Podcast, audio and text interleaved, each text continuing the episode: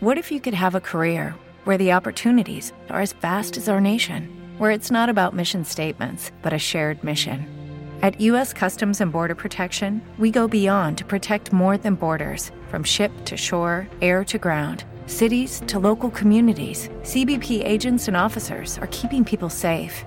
Join U.S. Customs and Border Protection and go beyond for something far greater than yourself. Learn more at cbp.gov/careers.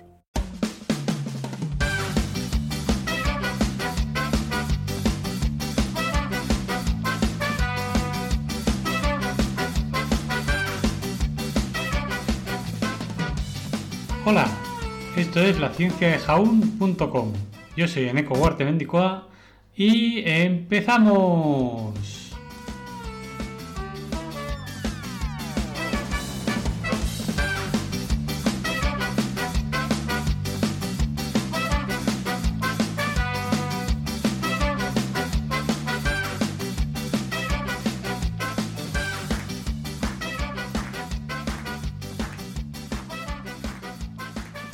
Buenos días, geólogos y logopedas, y los que no lo sois también. Es que tal día como hoy, 24 de noviembre de 1712, en el Palacio de Versalles nace el abad Charles Michel Lepe, pedagogo y logopeda francés conocido por su trabajo con personas sordas. Charles Michel de Lepe estudió para ser sacerdote católico. Lepe luego centró su atención en los servicios caritativos para los pobres y en una incursión en los barrios bajos de París, tuvo un encuentro casual con dos jóvenes hermanas sordas que se comunicaban usando un lenguaje de señas.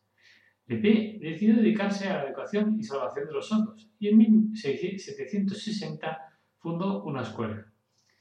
En línea con el pensamiento filosófico emergente de la época, Lepé llegó a creer que las personas sordas eran capaces de hablar y llegó a la conclusión de que deberían poder recibir los sacramentos y así evitar el infierno y el infierno comenzó a desarrollar un sistema de instrucción de la lengua y la religión francesas.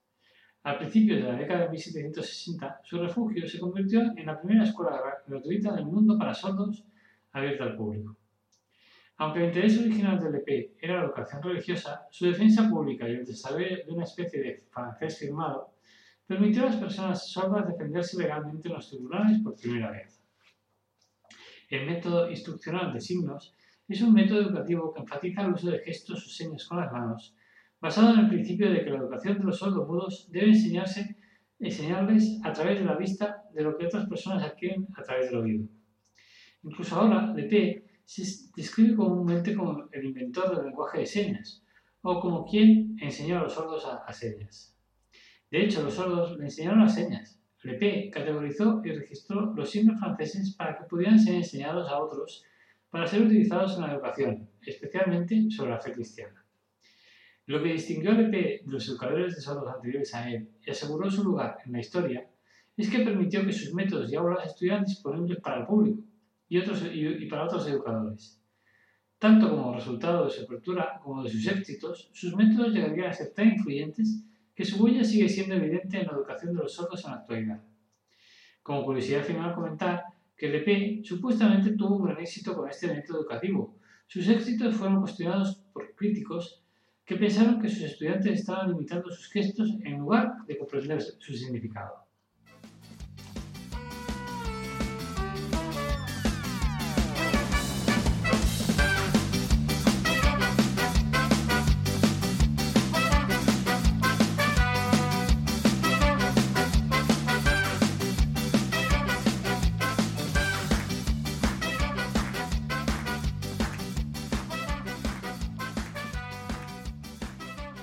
Dice, abate, ¿es hora de comer?